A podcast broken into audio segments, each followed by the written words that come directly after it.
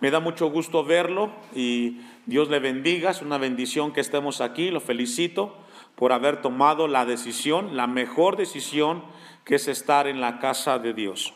El tema de esta predicación, a los que anotan, el Dios de los vivos. Así es el tema.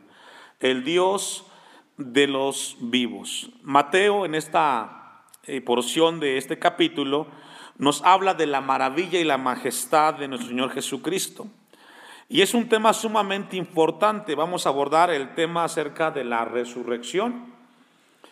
James uh, Witt, uno de los miembros de una universidad importante en Estados Unidos, la Universidad de Yale, de Yale, dijo lo siguiente en relación al tema de la resurrección o de la vida después de esta vida. No puedo creer que Dios cree al hombre y luego lo abandone en la tumba.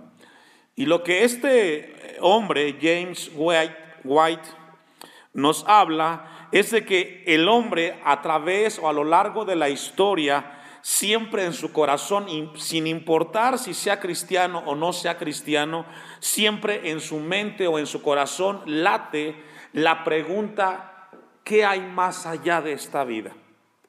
El tema de la resurrección es un tema el cual lo encontramos a lo largo de toda la historia de la humanidad. Me diera a, la tarea de investigar algunos eh, puntos en cuanto al tema de la, de la esperanza de la resurrección.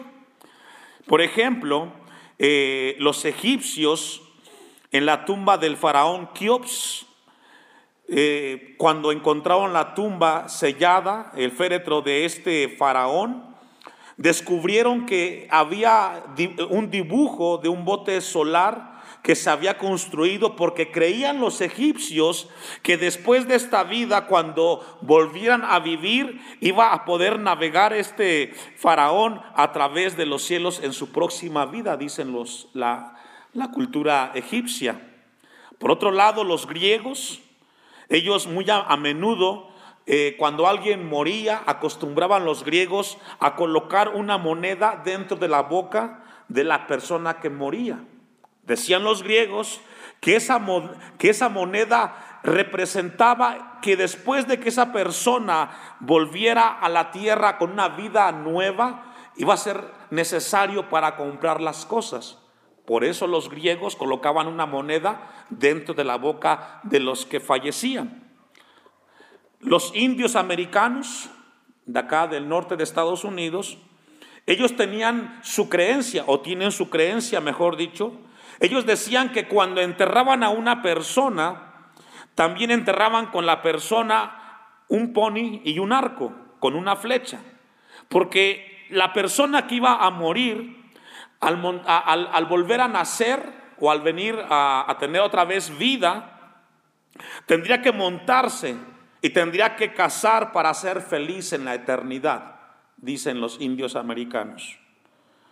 La gente del norte de Noruega, los escandinavos, ellos cuando enterraban a una persona, también enterraban con, con sí a un caballo, porque ellos creían que cuando pasara la inmortalidad, ese caballo le ayudaría a él a caminar o a viajar por la eternidad.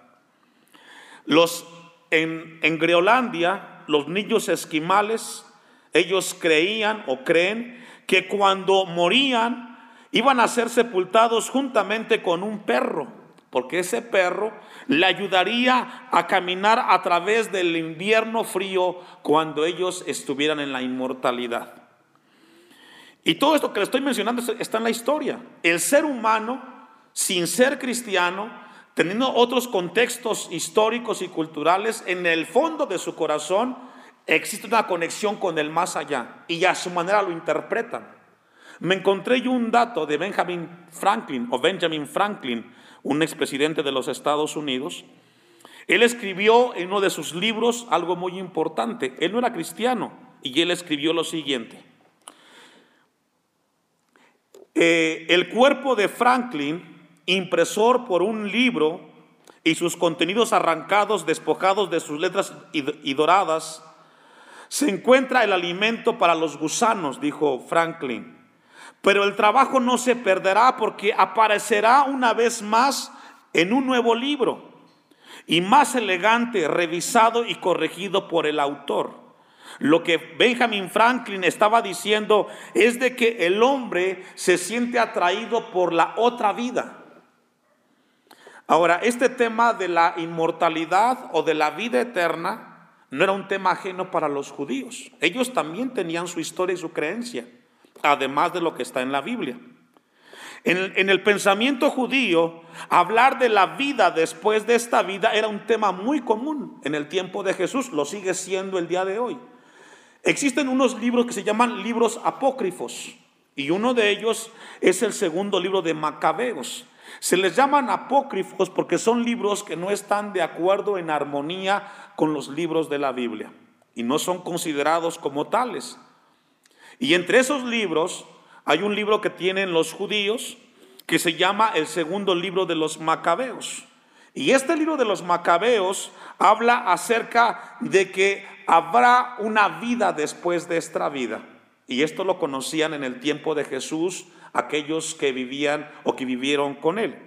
Y según Macabeos, el segundo libro de Macabeos, dice lo siguiente, habla de un anciano llamado Racis y dice que este eh, anciano Racis, en un momento muy molesto porque estaba en esclavitud eh, los judíos por el dominio de los griegos, y en lugar de caer en las manos de los griegos, este hombre llamado Racis hizo frente a la multitud y hizo lo siguiente.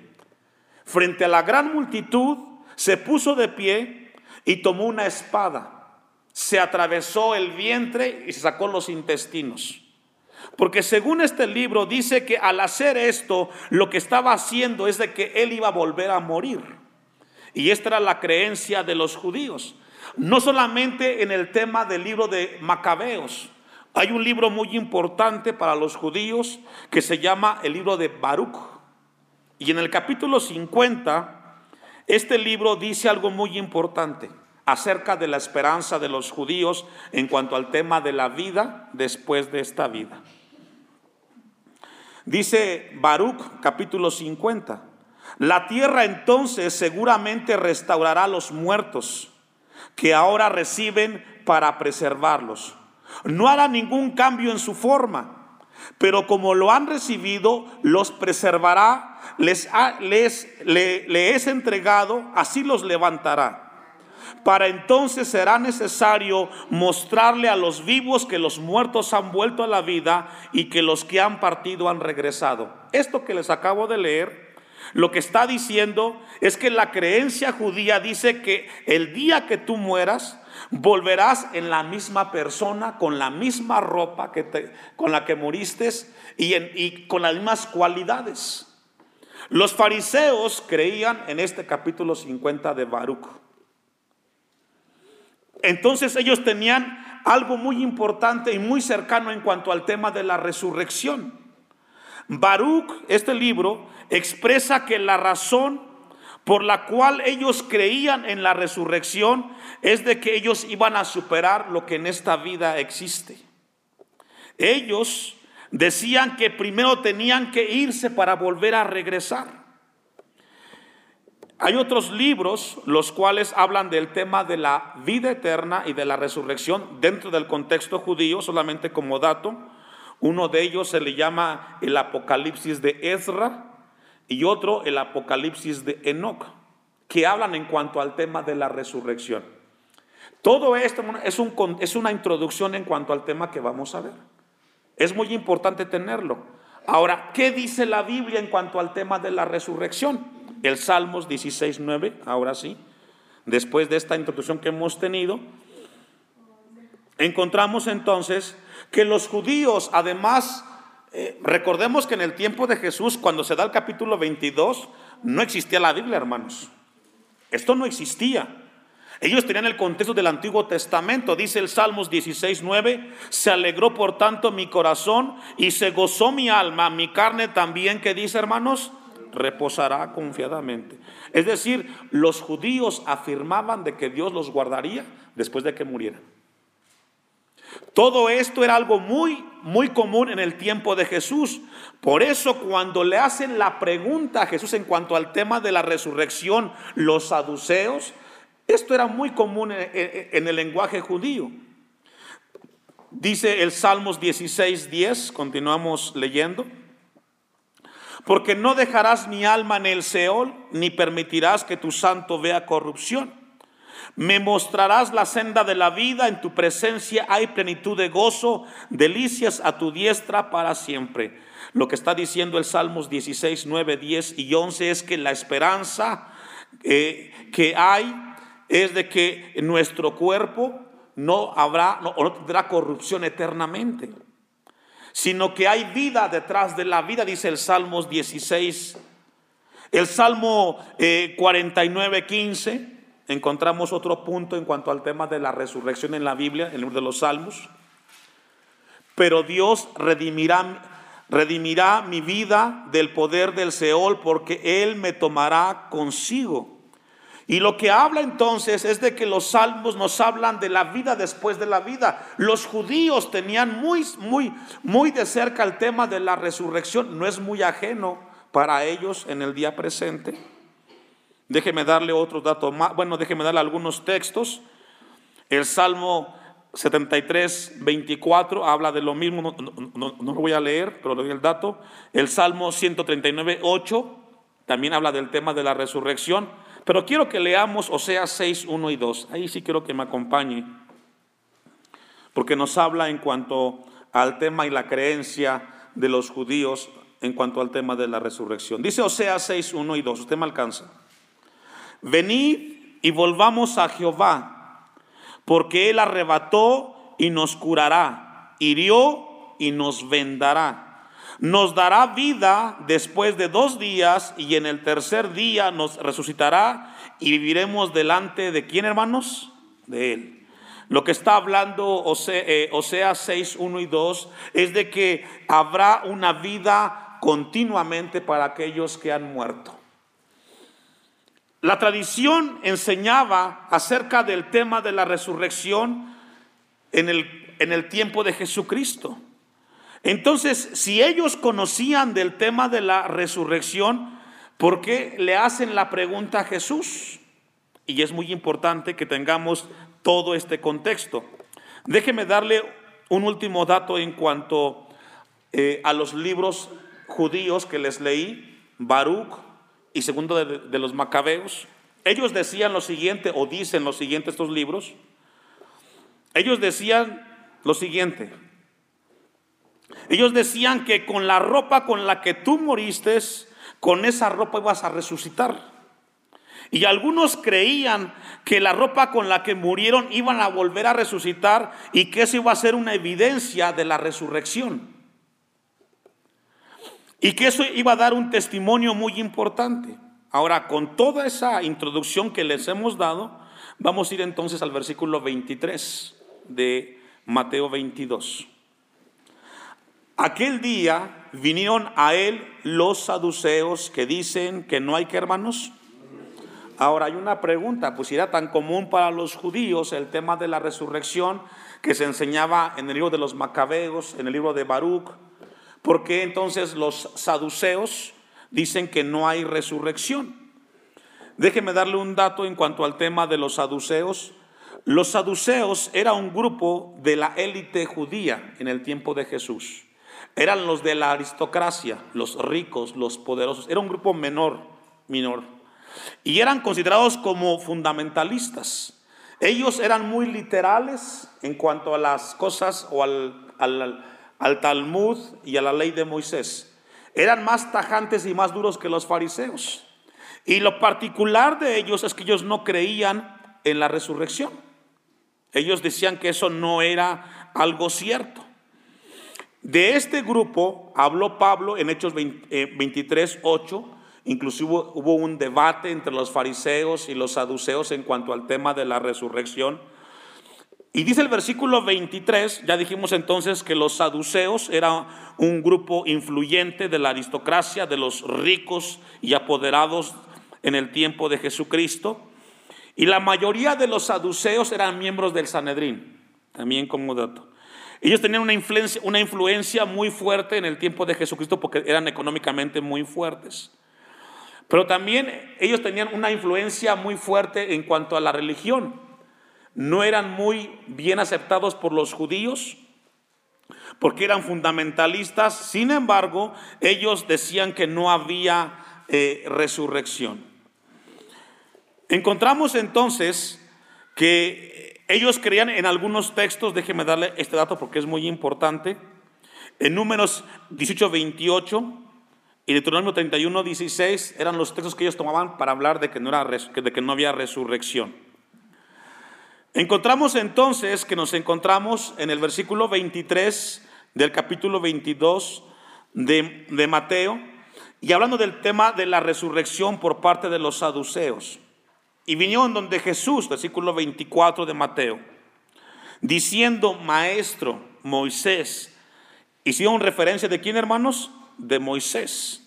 Ahora, encontramos, yo me encontré un dato muy importante que quiero compartir con ustedes como iglesia acerca de lo que Moisés escribió en cuanto a este versículo. Dice Mateo 22, 24, diciendo, Maestro, Moisés dijo, si alguno muriere sin hijos, su hermano se casará con su mujer y, se y levantará descendencia a su hermano.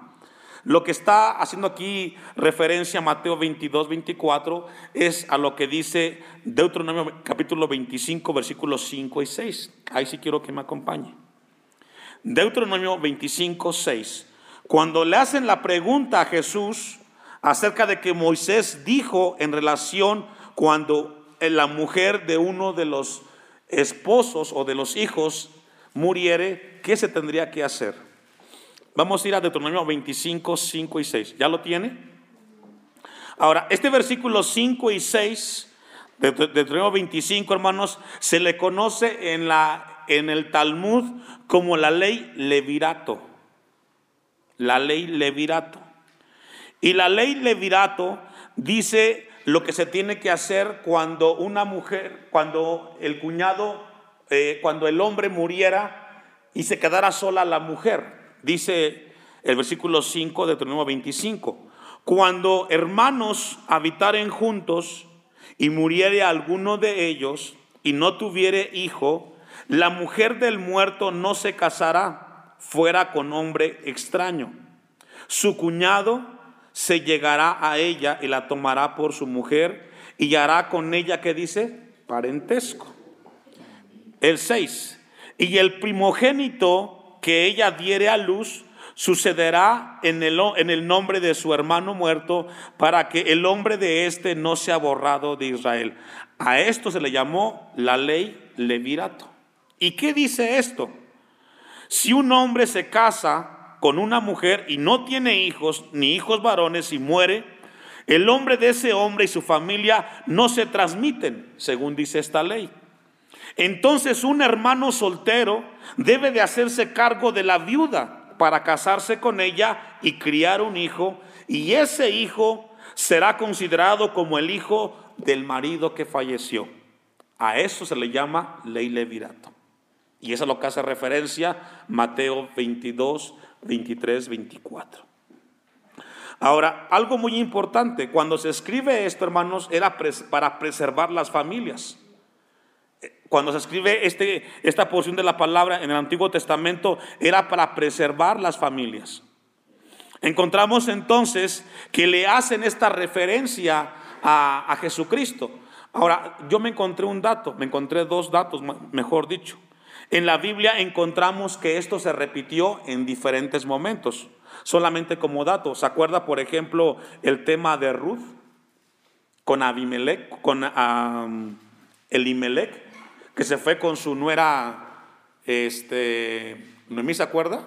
Que se fueron fuera y murieron el esposo y los hijos. Ella regresó a, este, a su tierra y cuando ella regresó, regresaron viudas ella se casó con, con vos y nació Obed. Y fue para preservar la familia. También lo encontramos entonces de que era una manera para poderle darle continuidad a la descendencia.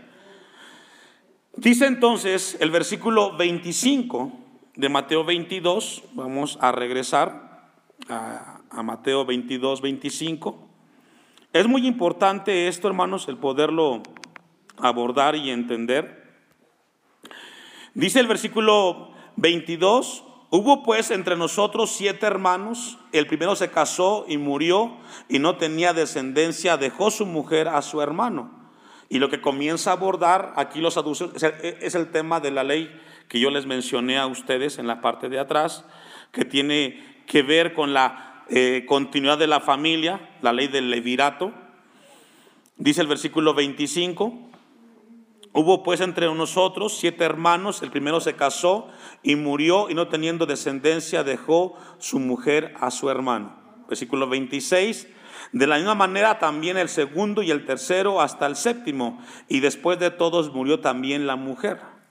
En la resurrección, pues, dice el 28, ¿de cuál de los siete será ella mujer, ya que todos la tuvieron? Si podemos regresar nosotros a lo que leímos en Deuteronomio, hermanos, no habla acerca de la poligamia en ese momento, sino de, darle continuidad a la descendencia o a la raza del ser humano. Le hacen una pregunta a Jesús en la resurrección. ¿Cuál de los siete será de ella mujer, ya que todos la tuvieron? Versículo 29. Entonces respondiendo Jesús les dijo, erráis ignorando las escrituras y el poder de Dios. Lo que Jesús le dijo a este grupo de los saduceos es que ellos estaban equivocados. La palabra que encontramos ahí, errar, significa planeo y significa entonces extraviar. Lo que Jesús les está diciendo a ellos, ustedes están extraviados, número uno, de lo que dice la Biblia y número dos, del poder de Dios.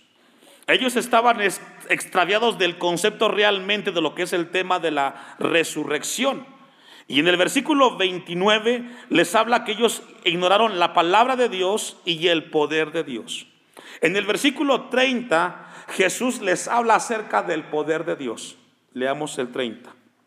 Porque en la resurrección ni se casarán ni se darán en casamiento, sino serán como que hermanos, como los ángeles. Ponga atención allí, hermanos. No serán ángeles, dice, no dice eso. Serán como los ángeles. Es muy diferente. Leamos el texto. Porque en la resurrección, en la vida después de esta, en la eternidad, ni se casarán, ni se darán en casamiento, sino serán como los ángeles de Dios en el cielo. Y lo que hace aquí referencia a Jesús es del poder de Dios. Es decir, nunca seremos ángeles, sino que seremos como ángeles. ¿Cómo son los ángeles? Seres espirituales, seres eternos. No se casan y no se procrean los ángeles. Esto es muy importante. Ahora, ¿por qué? ¿Por qué no se casan los ángeles? Porque los ángeles, según en la Biblia, ellos solo son un número fijo. Ninguno de ellos muere. Tampoco hay que reemplazarlos. Entonces, nosotros cuando pasemos de esta vida a la otra vida, nunca vamos a morir jamás. No va a ser necesario en la eternidad volvernos a casar. Lo que Jesús les está diciendo es de que en la tierra existe el matrimonio, la familia y las relaciones sexuales para darle continuidad a la raza humana. No será así en el cielo. Porque en el cielo seremos como los ángeles. Ya dijimos, espirituales, seres espirituales, eternos y que no se procrean. Encontramos entonces que Jesús les da una profunda respuesta. En la resurrección seremos como ángeles, Jesús les dice. No hay matrimonio en la próxima vida, si queremos darle así. Lucas, de manera paralela, narra este momento. Le voy a leer Lucas 20:36 porque no pueden ya más morir, pues son iguales a los ángeles y son hijos de Dios, al ser hijos de Dios, al ser hijos de la resurrección. Seremos como los ángeles, dice Lucas 20:36. Ahora, ¿cómo son los ángeles según el contexto de Lucas 20:36? Los ángeles son inmortales, son espirituales, son eternos y no hay ninguna necesidad de reproducirse. A eso Jesús les está contestando a los saduceos. El punto es de que los saduceos muestran mucha ignorancia en cuanto al tema de la resurrección. Versículo 31 de Mateo 22. No solamente fueron ignorantes en cuanto al tema del poder de Dios, sino también fueron ignorantes en cuanto a lo que la Biblia dice. Dice Mateo 22, 31, pero respecto a la resurrección de, las, de los muertos, ¿no habéis leído lo que os fue dicho por Dios cuando dijo, y aquí les pegó muy fuertemente a los saduceos, les tocó su ignorancia de las escrituras? Versículo 32, yo soy el Dios de Abraham, el Dios de Isaac y el Dios de Jacob. Dios, Dios no es Dios de muertos, sino de qué hermanos? Lo que hace aquí referencia a Jesús es a Éxodo capítulo 3, versículo 6. Vamos a buscarlo. Éxodo capítulo 3, versículo 6. No solamente fueron ignorantes en cuanto al poder de Dios, sino que también fueron ignorantes en cuanto a las escrituras. Y lo que Jesús les refirió fue Éxodo capítulo 3, versículo 6. Dice Éxodo 3, 6. Y dijo, yo soy el Dios de tu padre, Dios de Abraham, Dios de Isaac y Dios de Jacob. Entonces Moisés cubrió su rostro porque tuvo miedo de mirar a Dios. Lo que está diciendo este pasaje de la Biblia, hermanos, es de que Dios fue un Dios el cual estuvo hablando con una relación íntima con Abraham, con Isaac no solamente en el pasado, sino que por la eternidad siempre tendrá comunicación con ellos. Cuando dice la palabra yo soy el Dios, lo que está diciendo es que Él continúa una relación de vida con aquellos que murieron creyendo en el Creador. A eso se referencia. Cuando dice Éxodo capítulo 3, versículo 6, yo soy el, el Dios de tu Padre, lo que hace referencia, yo soy un Dios que tengo comunión con contacto perpetuo con aquellos que creyeron en mí. Y cuando dice que fue Dios de Abraham, de Isaac, de Jacob, hace referencia de una relación continua. Por eso el texto, y si usted puede leerlo, yo me di la tarea de buscarlo, Génesis 26, 24 y también 28, 13, no lo vamos a leer, pero puede usted leerlo ahí. Habla de que Dios le dijo a Abraham, yo soy, le dijo a Isaac, yo soy, haciendo referencia de que Él es un Dios el que continúa con aquellos que han creído en Él. Un Dios inmutable que guarda el pacto y sus promesas y que cumplirá con aquellos que ha prometido de que estará por siempre con ellos. Ese es nuestro Dios, un Dios de vivos y no un Dios de muertos. Nuestro Dios nos promete que Él cumplirá su palabra por encima de la vida que vendrá después de esta. Y eso es lo que Jesús les está diciendo a los fariseos. Habrá una resurrección efectivamente, pero no como ustedes la están planteando. Dice el versículo el 32 de Mateo 32, yo, 22, 32, perdón.